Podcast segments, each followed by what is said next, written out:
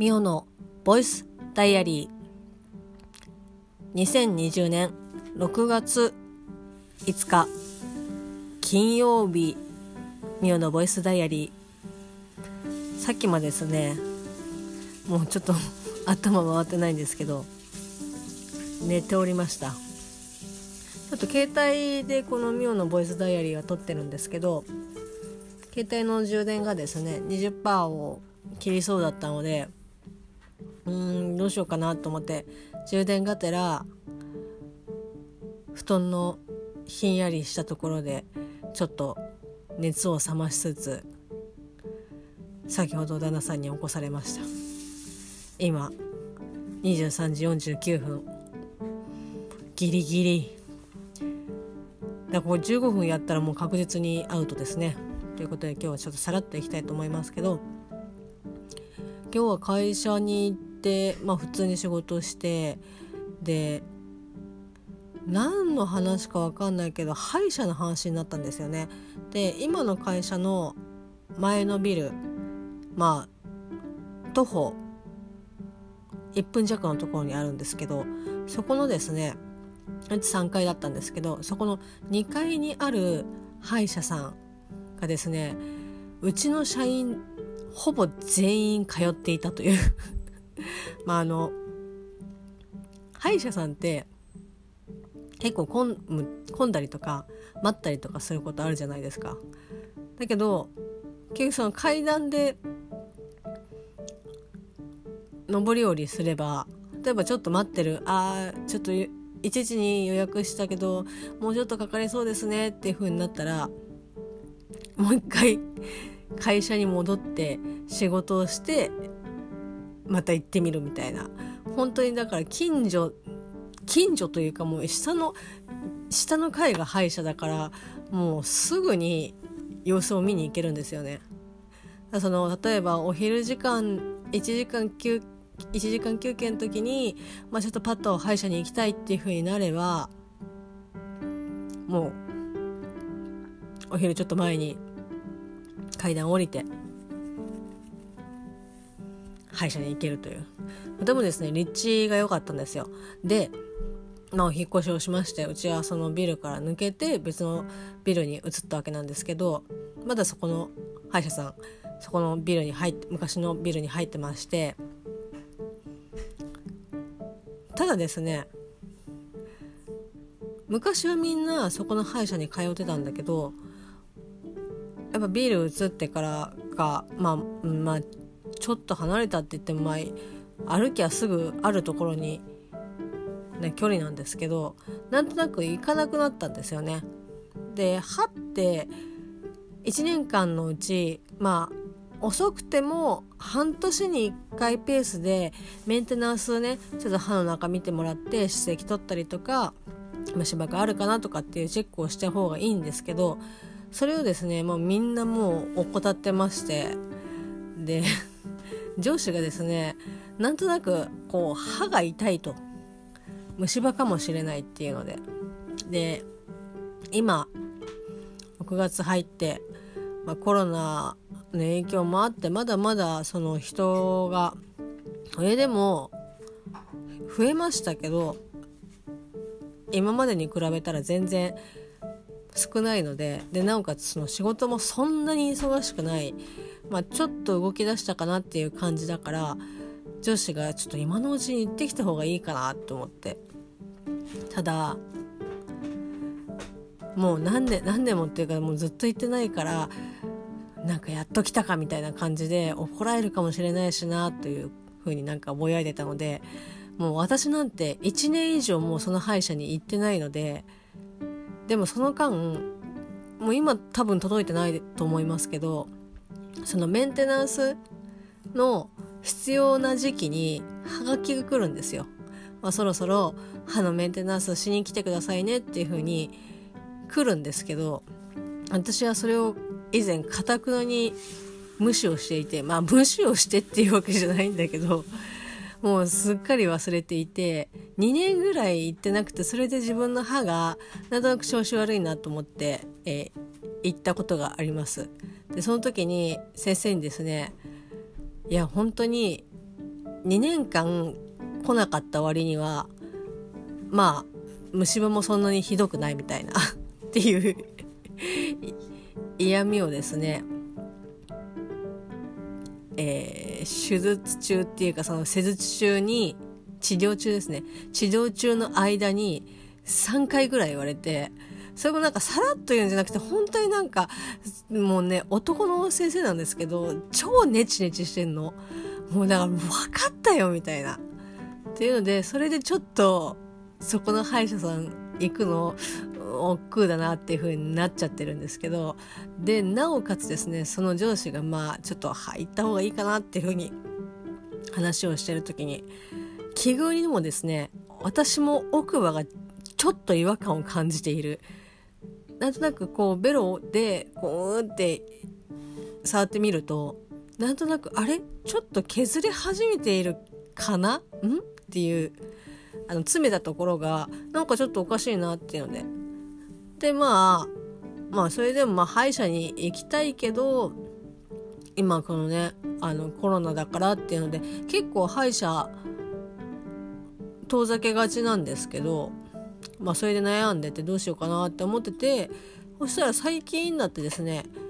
すごく痛いわけじゃないけどたまになんかこう鈍痛が来るみたいななんかこう明らかにこう奥歯のある一点が違和感を感じ始めているってなんかちょっとなんかいるなみたいな重たいっていう感じであちょっと私もそのいよいよ歯医者に行かなきゃいけないかなっていうふうに今日上司の話を聞いて思ってたんですけど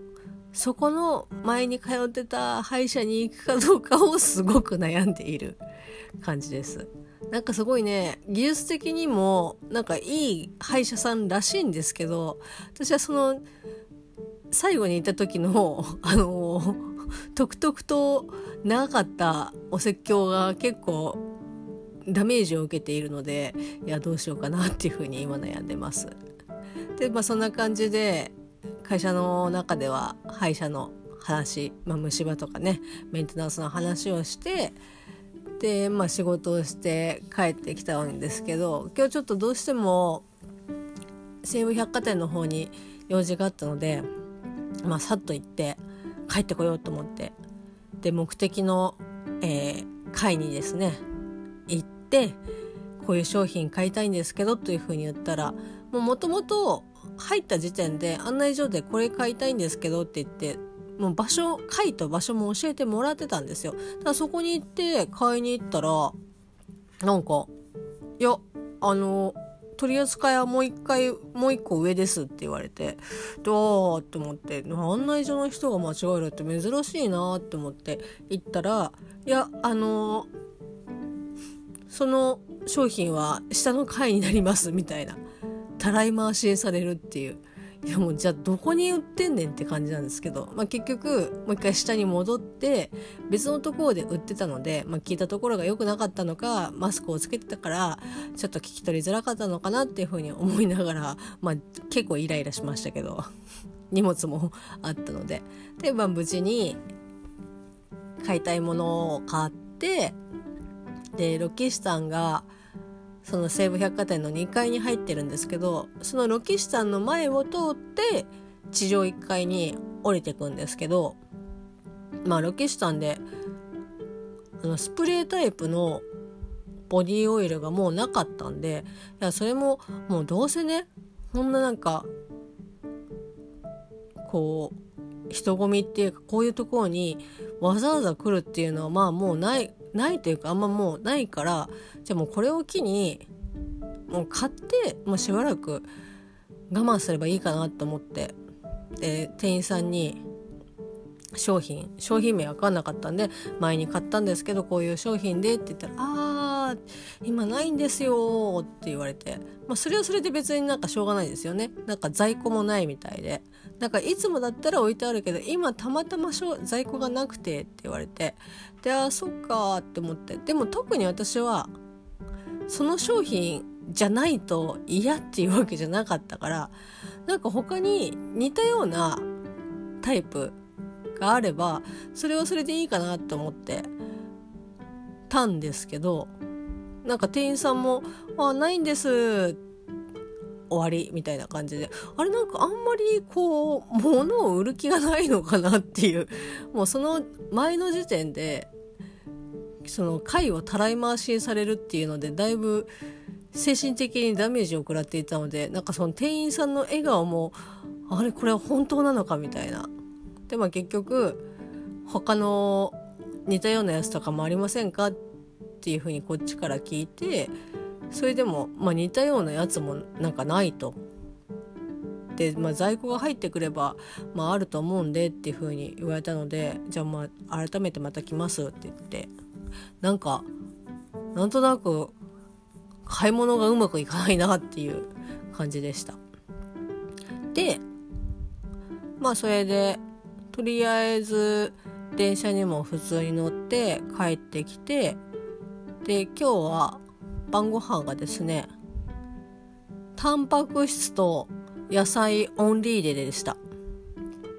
えー、小松菜とネギの味噌汁ピーマンの炒め物あの中華スープのあの顆粒の素鶏ガラスープの顆粒の素でちょっと味を味をつけて